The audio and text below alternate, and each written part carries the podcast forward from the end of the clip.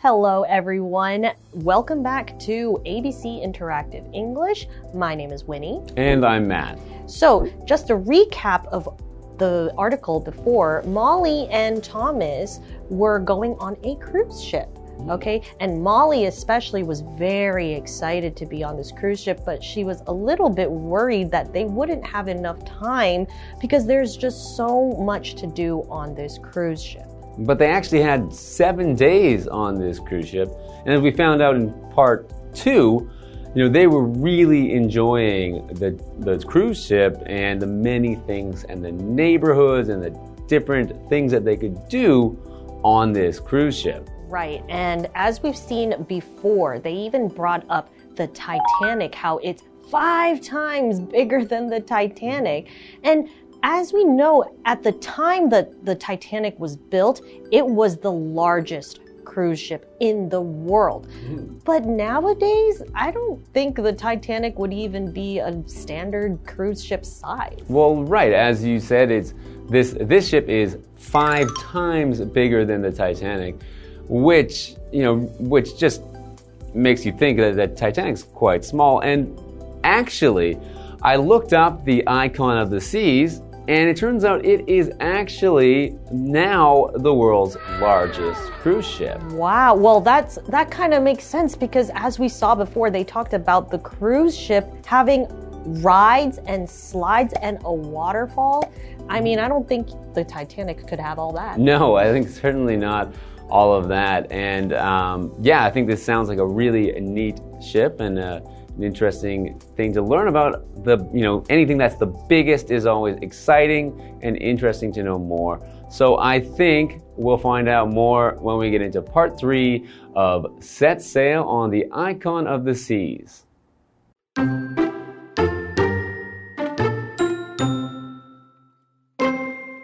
The Icon of the Seas is Royal Caribbean's newest cruise ship.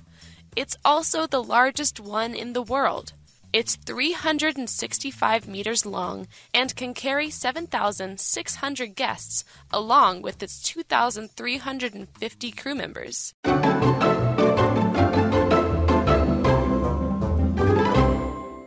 Welcome back. Let's take a look at part three of Set Sail on the Icon of the Seas. Okay, we're going to learn some more information about the actual ship now. Yes. The Icon of the Seas is Royal Caribbean's newest cruise ship. It's also the largest one in the world. Wow, mm-hmm. that sounds impressive. Okay, continuing on. It's 365 meters long and can carry 7,600 guests along with its 2,350 crew members. Okay, so that's almost 10,000 people on one cruise ship. Wow, yeah, that is that's a, like a whole small town on yeah. the cruise ship. So, as we see, it's 365 meters long, okay? Mm. So what is a meter? It is a noun, okay? And it's ju it's just a unit of measurement. So each meter is 100 centimeters. Mm. So that is 365,000 centimeters. That, if, if my math is correct, but that's crazy long. Mm. So, for example, the store is close by, only a few meters ahead. So, as we can tell, this is a very large cruise ship, the largest in the world. Mm -hmm. And so it's, yeah, one meter for every day of the year. yes. yes, exactly. okay. So it can carry all of these people, nearly 10,000 people, it can carry. So carry means to hold the weight of something, to hold it up. So when we talk about a you know, mode of transport like a ship or an airplane carrying people, it means it's the amount of people it can take from one place to another. Wow. If I am carrying something, for example, I need to, you know, carry my suitcase with me to the airport, I need to hold the weight of it and bring it with me. Right. And so not only are they carrying almost 10,000 people, but those 10,000 people, they have to carry their luggages. Hmm, so that's, wow, like that's crazy.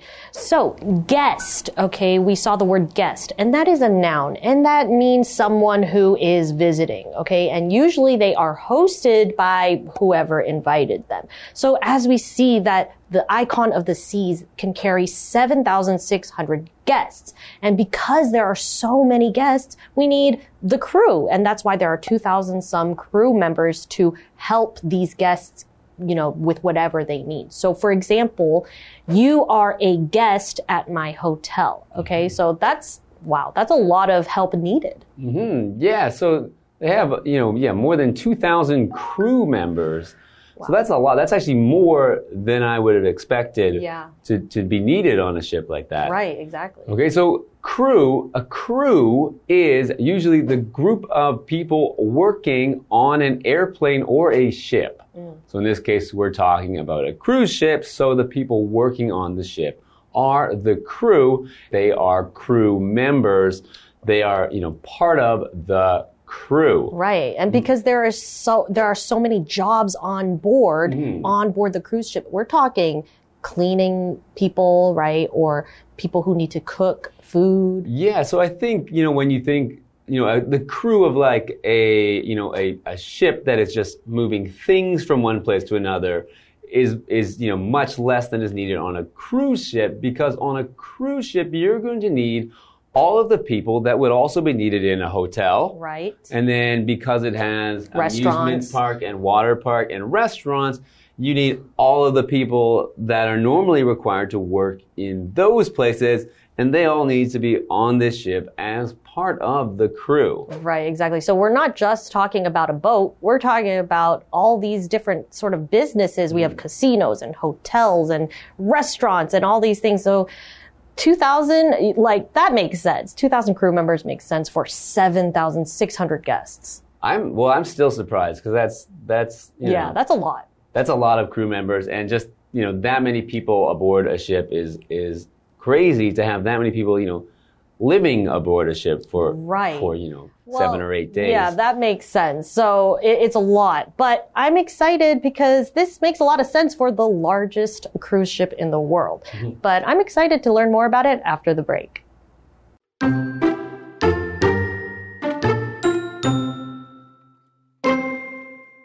The ship stands out in other ways. It has 20 decks, seven pools, and the largest water park at sea. The latter one also has six record breaking slides. Guests can enjoy all kinds of shows, activities, and restaurants during the cruise. The amazing icon of the seas really has something for everyone.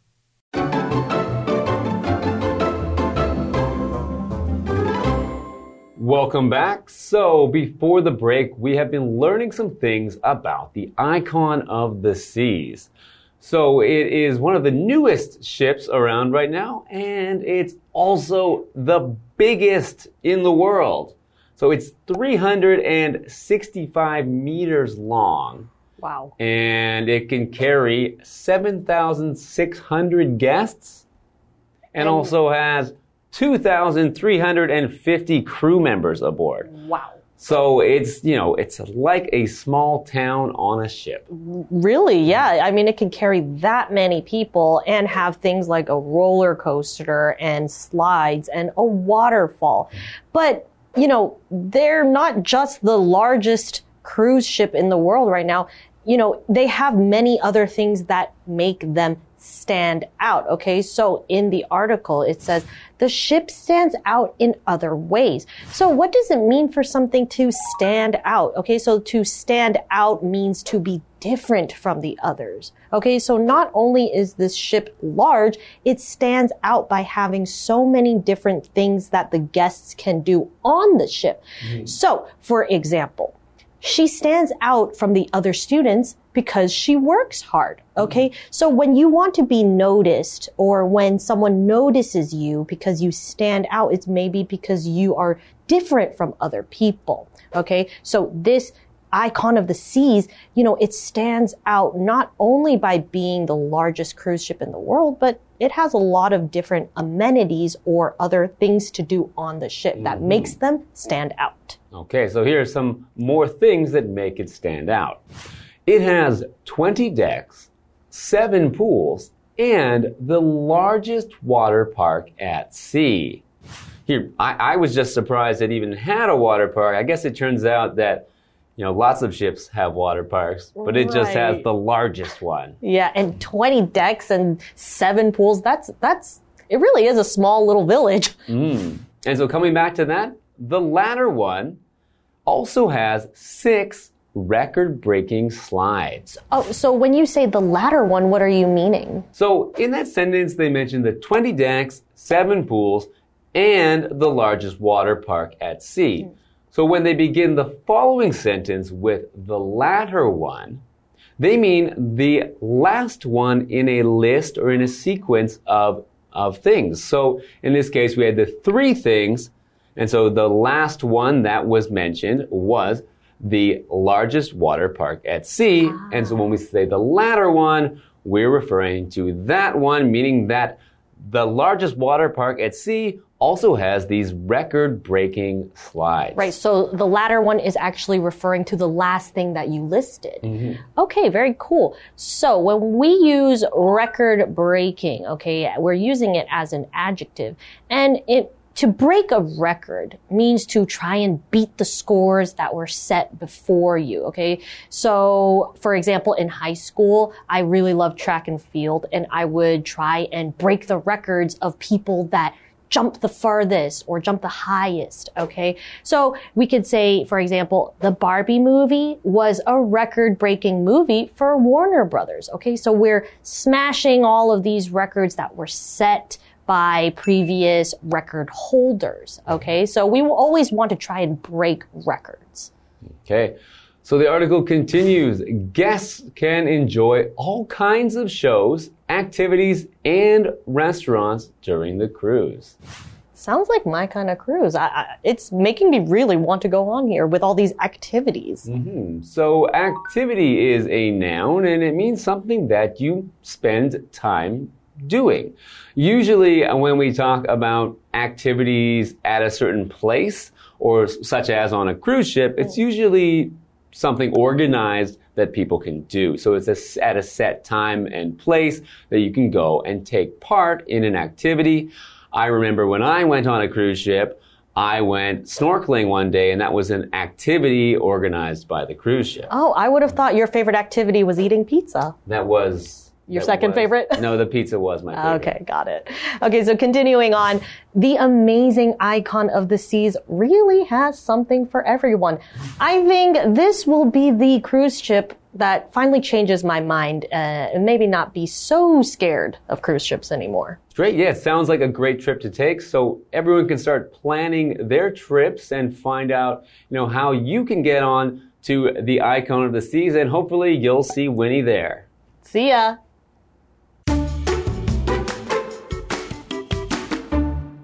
Icon of the Seas is Royal Caribbean's newest cruise ship. It's also the largest one in the world. It's 365 meters long and can carry 7,600 guests, along with its 2,350 crew members. The ship stands out in other ways. It has 20 decks, 7 pools, and the largest water park at sea. The latter one also has six record breaking slides. Guests can enjoy all kinds of shows, activities, and restaurants during the cruise. The amazing icon of the seas really has something for everyone.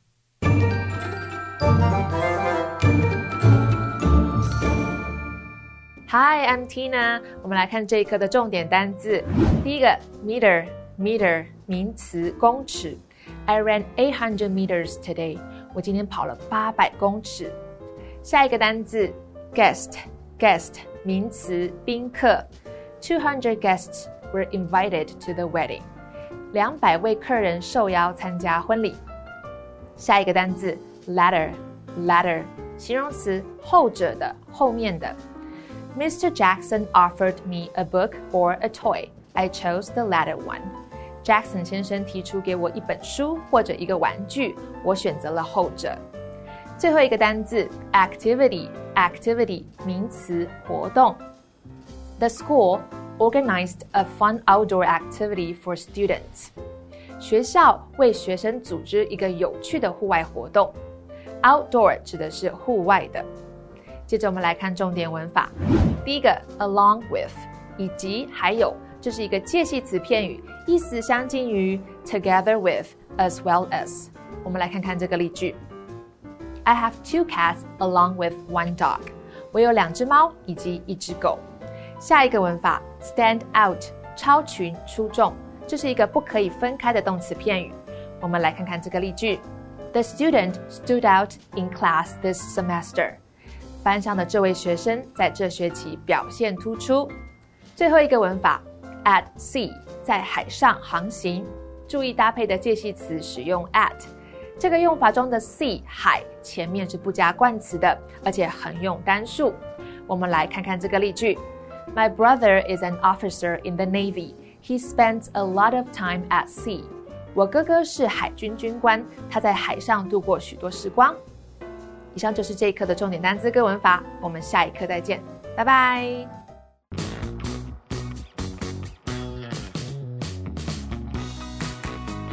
Here's how to play. The host will be holding three cards. Each card will have two sentences containing a secret vocabulary word or phrase that has been replaced by the word bear. The host will read the sentences out loud for the contestants to guess. Whoever guesses first gets a point. The person with the most points wins. And you can play along too. Hi everyone, we're gonna play the game Guess the Bear. I'm Steven. I'm Josh. I'm Carolyn. All right, so let's get this game started. You guys ready? Oh, yeah. Okay, so the first one is a verb, one word. First sentence everyone in town bared the loud bang. Number two, speak up. I can't bear you. Here. Okay, I feel like that was a very obvious here, so I'm going to give a point to Carolyn. Okay, it's sure, sure. That's totally fine. All is fair in Next love and time, war. next time, a little faster. Mm. Okay, this is a phrase, two words. Number one, oh, let me just read the sentences. Number one, everyone in town hear, heard the loud bang. And then number two, speak up. I can't hear you. So you have to speak up because I can't hear you. Done. Okay? All right. This is a phrase, two words. Number one, Aki lives in Taiwan, but she bear bear Japan. Number two, my family bared bear Poland to America in 1930. Escaped from. Close. Let's change that. One Left of the words. from. Uh, Moved from? Close. Went to. Like a different kind of movement. Moved from. Like That's easy. Let's done. go easier. Not too. Came not- from. There Came you go. from. Came you, from. You got it. Yeah, Good job. yeah, Good job. yeah. Okay, so the first one was number one. Aki lives in Taiwan, but she came from Japan. And number two, my family came from Poland to America in 1930. So all your guesses are right, but the right word was came in that situation. Okay, this is What an was Poland like? I don't know. You have to ask. You have to ask um, my. Well, it's my family. Okay, this is an adjective. One word. Number one. Sam thinks that math is very bare. Number two. The movie was so bare that George fell asleep. Good. Boring. Thank you. Why would you fall asleep if it was good? Because it's just over, Use over- your over- brain, overwhelmed Josh. with joy. Point to you. So again, that's number one. Sam thinks that math is very boring. And number two, the movie was so boring that George fell asleep. Good job, Carolyn. You have one with two points, but you got one point. You can fall asleep in good movies. That is true if you're really tired. I love them. One day you will win. I in you. And that's why I get up in the morning for that moment.